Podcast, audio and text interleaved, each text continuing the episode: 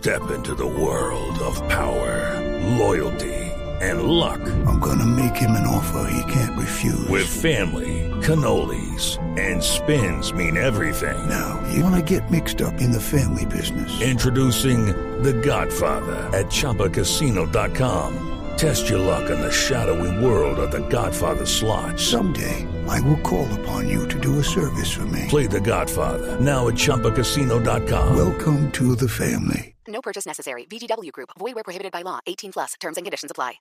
Uno de los tres pilares que anunció el presidente Juan Manuel Santos como las bases de su segundo mandato, que terminará el 7 de agosto del 2018, es la educación. Y propuso una meta que suena ambiciosa, que no suena fácil de cumplir, y es permitir que Colombia sea el país más educado en un lapso de 10 años, en el 2025. Ha elegido como responsable principal de un revolcón en eh, la política que se maneja en materia educativa en nuestro país a Gina Parodi, que ahora es precisamente la responsable de esa cartera, de la cartera de educación tan importante para todos nosotros. Y por eso la hemos invitado para hablar del sector que es tan importante para todos, motor del desarrollo, de la superación de inequidad y de muchas otras cosas. Señora ministra Gina Parodi, muy buenas tardes, gracias por estar con nosotros en el radar. Buenas tardes, ¿cómo están? Muchas gracias por atendernos, ministra. Primero quisiera preguntarle qué opina sobre esa meta que se propuso el presidente Santos el pasado 7 de agosto. ¿Es posible que en 10 años, bueno, en 11 años, Colombia sea el país más educado, con más altos niveles educativos en América Latina? Es posible si trabajamos muy duros con acciones y con recursos y nos fijamos las metas claras. Ser la nación más educada de América Latina significa que tenemos que pasar a países que llevan trabajando en este tema muchos años. Por ejemplo, Chile. Chile hace 17 años tomó la decisión de iniciar la jornada única en su país. Y por supuesto, cuando vemos los resultados de pruebas como las pruebas PISA, nos damos cuenta que nos llevan en, matemáticas. Es como si nos llevaran un año de escolaridad intensa en matemáticas. Así que la tarea está planteada, la meta está clara y nos toca trabajar mucho para lograrla. Hablando sobre dos cosas de las que usted menciona en esta primera respuesta, ministra, la jornada única la implementaron eh, varios países, entre ellos Chile, que usted menciona hace varios años. Colombia, ¿por qué decidió en algún momento cambiar el modelo y pasar a doble jornada? ¿Y eso qué efectos ha traído para la educación pública? Eso fue un movimiento latinoamericano. Eso no, no fue solo una decisión de Colombia. En algún momento, hace más de 40 años, se dijo qué hacemos para lograr mayor cobertura. Y como la infraestructura era escasa, lo que se les ocurrió en ese momento por una medida transitoria, y así consta en el decreto colombiano, lo que se les ocurrió fue poner a los niños en una doble jornada en donde estuvieran durante cinco horas y media unos y cinco horas y media otros o seis horas. Eso ha traído un desgaste en términos de calidad y también ha traído un desgaste en términos de convivencia. Muchos de los estudios muestran cómo si tenemos los niños más tiempo en el colegio somos capaces de mejorar temas como seguridad, como el futuro del niño, en, temas emocionales y sociales que impactan estar más horas en el colegio. ¿Cuál es el cambio que se propone, que se plantea, que no es menor, es un cambio de fondo y grande y creería yo titánico para regresar a la jornada única. ¿Cómo se plantea ese reto? ¿Cómo se puede adelantar? Pues lo que tenemos que hacer es hacer una transición gradual que nos permita a nosotros, uno, utilizar la infraestructura que hoy estamos utilizando solamente por la mañana y por la tarde está desocupada. Tenemos dos millones y medio de niños en esa situación. Segundo, que nosotros podamos construir nuevos colegios en las partes donde más se necesita. Y tercero, utilizar un mecanismo en donde prioricemos al principio, porque esto tiene que ser gradual, décimo y undécimo. Ese punto de gradualidad es bien interesante, pero en algún momento, y usted lo da como segundo punto, ministra, se deben construir, por supuesto, más infraestructura, se deben hacer más colegios porque no van a dar abasto para llevar en algún momento a todos los estudiantes de primaria y de secundaria a una jornada única. Y además de eso, se necesitarán más profesores, más docentes para poder cumplir con las expectativas de una jornada de, de ocho horas, como se plantearía en principio. Y la pregunta es, ¿de dónde podría salir el dinero? Obviamente es un ejercicio de mediano y largo plazo, pero ¿podría estar garantizado el dinero para hacer ese cambio? Sí, nosotros en temas de infraestructura tenemos la ley 21 que nos da unos recursos anuales. Estamos innovando para ver cómo podemos hacer que esos recursos los podamos traer a valor presente neto y poder construir la infraestructura necesaria ya.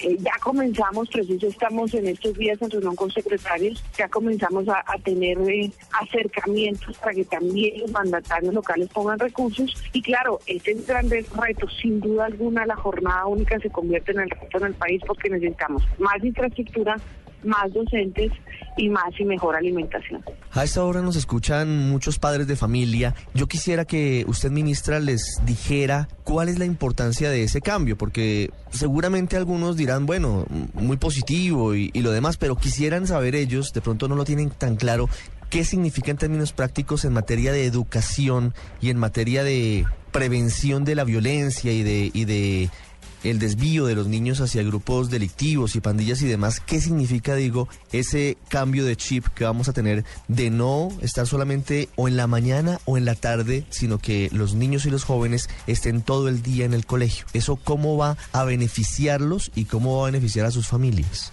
Ricardo, sí, he hablado además con muchos padres de familia quienes han estado muy interesados en esta jornada única, porque pensemos en esa mamá, madre soltera muchas veces, que sale a trabajar muy temprano desde su casa. El caso de Bogotá, que, que vive en Bosa y se va a trabajar al oriente de la ciudad, ese es un camino más o menos de una hora y por la tarde puede ser de hora y media, dos horas. Y está pensando, mi chiquita está saliendo en este momento del colegio y está llegando sola a la casa. Esas madres saben que la jornada única les va a ayudar para que sus hijos puedan estar más tiempo en el colegio, más tiempo aprendiendo, más tiempo haciendo tareas y enfocadas en el estudio. Así que esas madres, cabeza de familia y esos padres de familia en general van a sentir una mayor tranquilidad sabiendo que sus hijos están en un lugar de estudio durante unas horas. Ahora, el impacto de esto en términos de calidad es que, y yo diría, Ricardo, en términos de calidad y de equidad en el país es que no podemos seguir en un país en donde quienes tienen recursos terminan estudiando ocho horas o más porque lo pueden pagar y quienes no lo tienen terminan estudiando cinco o seis horas o menos. Entonces va a ser un cambio transformador para toda la sociedad colombiana, eh, cuyo gran propósito en este momento, y así lo ha dicho el presidente Santos, es paz y equidad, acompañado de este gran pilar que es la educación. Colombia quiere ingresar al Club de los Países Desarrollados, el famoso grupo de los países de la OCDE, ministra, y en el marco de esa posibilidad de ingreso que cuenta con apoyo de Estados Unidos y de Europa, pues eh, hemos decidido voluntariamente someternos a los exámenes académicos que hace la OCDE, que son las famosas pruebas PISA, en las que nos ha ido, y hay que ser sinceros para poder diagnosticar lo que está pasando, pues nos ha ido mal.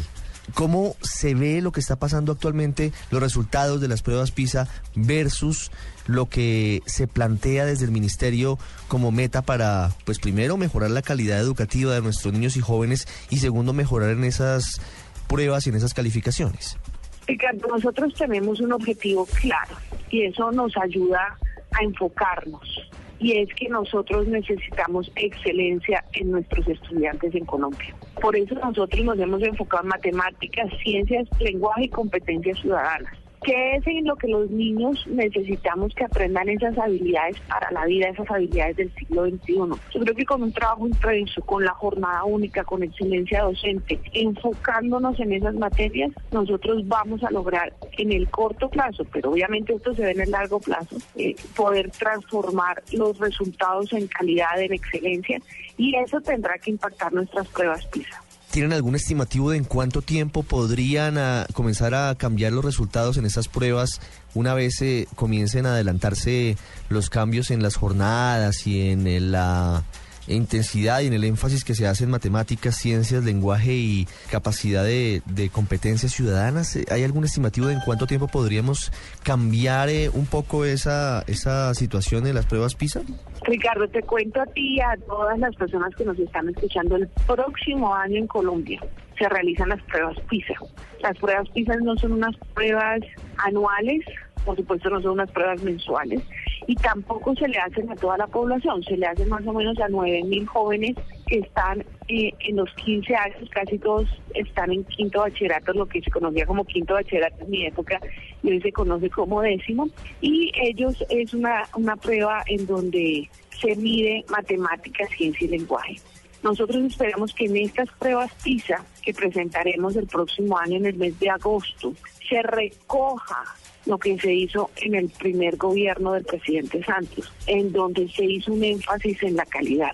Las anteriores pruebas PISA no alcanzaron a recoger eso porque fue al año del inicio de este gobierno, pero esperamos que en estas ya se produzca un cambio. Ya habrán pasado seis años desde el eh, momento de la llegada de Juan Manuel Santos a la presidencia, en ese instante, en agosto del 2015, efectivamente, ministra.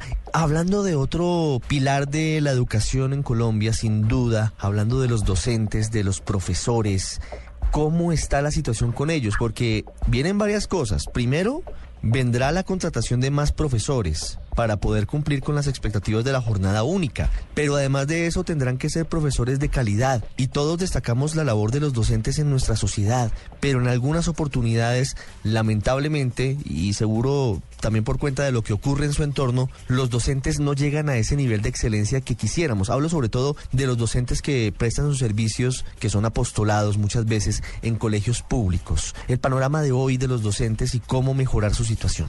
Este es un punto central en toda la propuesta del presidente Santos. Nosotros, tú lo decías, necesitamos tener excelentes docentes para tener excelentes estudiantes. Hoy, mira, yo me recorro este país desde hace varios años y ahora tengo la oportunidad de estar permanentemente con los docentes. Hay maestros y maestras por ejemplo, en Bogotá el 75% son maestras, mujeres, que como tú lo mencionabas, hacen un apostolado, que están dedicados, pero que a veces, como todos los seres humanos, necesitan incentivos, estímulos. El otro día visitaba, por ejemplo, un colegio en Bolívar, el mejor de Bolívar. ¿Qué querían esas maestras? Un posgrado, una beca para un doctorado. Ese es el tipo de estímulos que el gobierno nacional va a comenzar a brindar desde este año para que, como cualquier ser humano, pues tenga incentivos, estímulos y no sea una cuestión plana en su manera de vivir por parte del Estado. Estado colombiano es el primero que tiene que hacer un reconocimiento.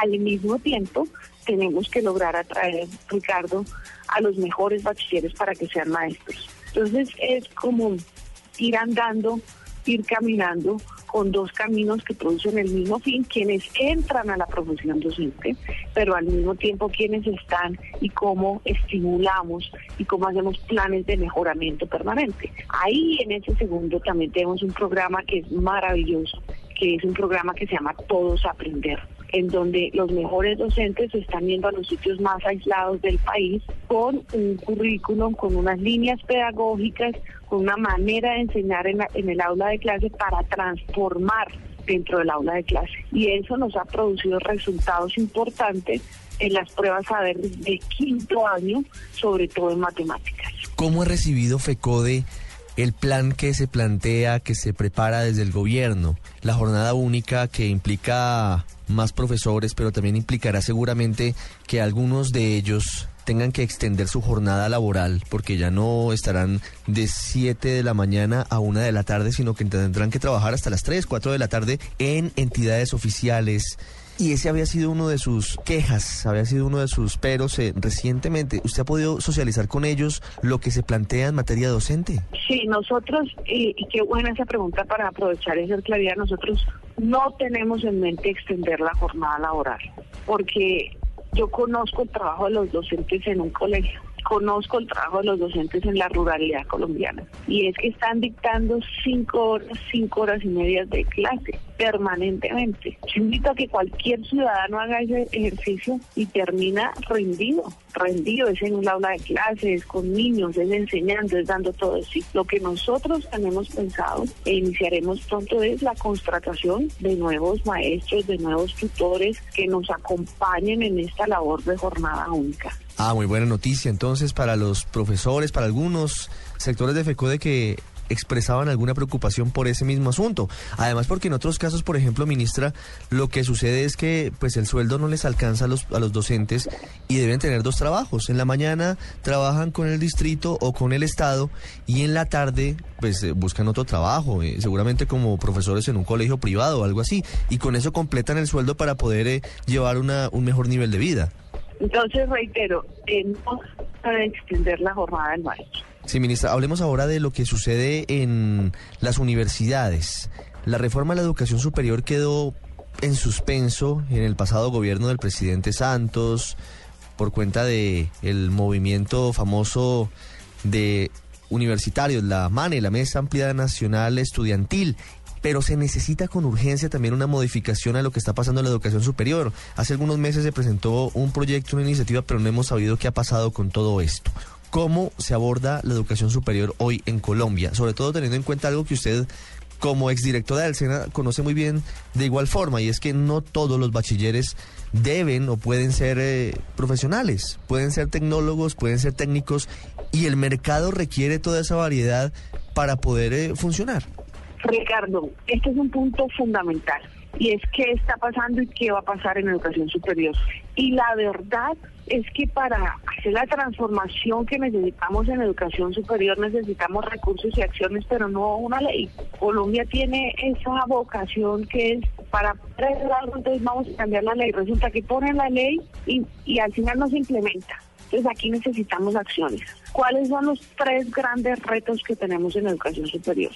Acceso, calidad y pertinencia. Me refiero al primero, el acceso. Dos obstáculos tenemos en ese tema. El primero, muchos jóvenes, la calidad de la educación es regular. Cuando van a presentar el examen de acceso, por ejemplo, a la Universidad Nacional, simplemente no pasan el examen porque no están bien preparados. Si nosotros mejoramos la calidad en básica y media, seguramente ese obstáculo de conocimientos, de competencias al acceso se va a romper. Y segundo, recursos. ¿Cuántos jóvenes en el país que nos están oyendo, o madres o padres, tienen jóvenes juiciosos, disciplinados, pilos, pero que están diciendo, hombre, no, no tenemos recursos para que nuestro hijo o para que yo entre a la educación superior? Por eso el presidente Sánchez decidió lanzar cuatro las mil becas que realmente nos permitan acabar con esa barrera de acceso. Esos dos temas, Ricardo, unidos a una buena calidad, a una vigilancia y una inspección, a fomentar e incentivar a las universidades para que se acrediten en calidad, ayudarán a que se comience a hacer una transformación real en educación superior. ¿Habrá controles más estrictos a las universidades? Lo digo porque hay denuncias, quejas y algunas de ellas fundamentadas de la proliferación de lo que se llaman universidades de garaje. Lamentablemente se han avalado una cantidad de, de, establecimientos y de programas que a veces no cumplen con los requisitos y que obviamente son supremamente riesgosos porque están graduando a personas que no tienen las aptitudes para desempeñar lo que estudiaron. Así es, es fundamental. Nosotros hoy tenemos un sistema de inspección y vigilancia, pero que yo digo que está bastante cojo. Por ejemplo, Ricardo, nosotros no tenemos medidas cautelares. ¿Qué significa esto? Que si tenemos las suficientes pruebas que una universidad no está prestando el servicio que está vendiendo, por ejemplo, o que no está cumpliendo con los requisitos que, que aparentemente debería tener. Nosotros deberíamos poder tener una medida transitoria y frenar y no permitir que más estudiantes sigan siendo engañados. No tenemos esa herramienta, una herramienta que es básica para un proceso de este tipo. La estamos pidiendo, eso sí, en el Plan Nacional de Desarrollo. Y los tiempos son muy largos, Ricardo. Entonces, reformar ahí sí el proceso nos va a ayudar a permitir resultados en inspección y vigilancia atados a la calidad. Eso es fundamental. Señora ministra de Educación, Gina Parodi, muchas gracias por habernos acompañado hoy aquí en el radar de Blue Radio a hacer este recorrido, este panorama de la educación en nuestro país. Ricardo, a ti muchas gracias.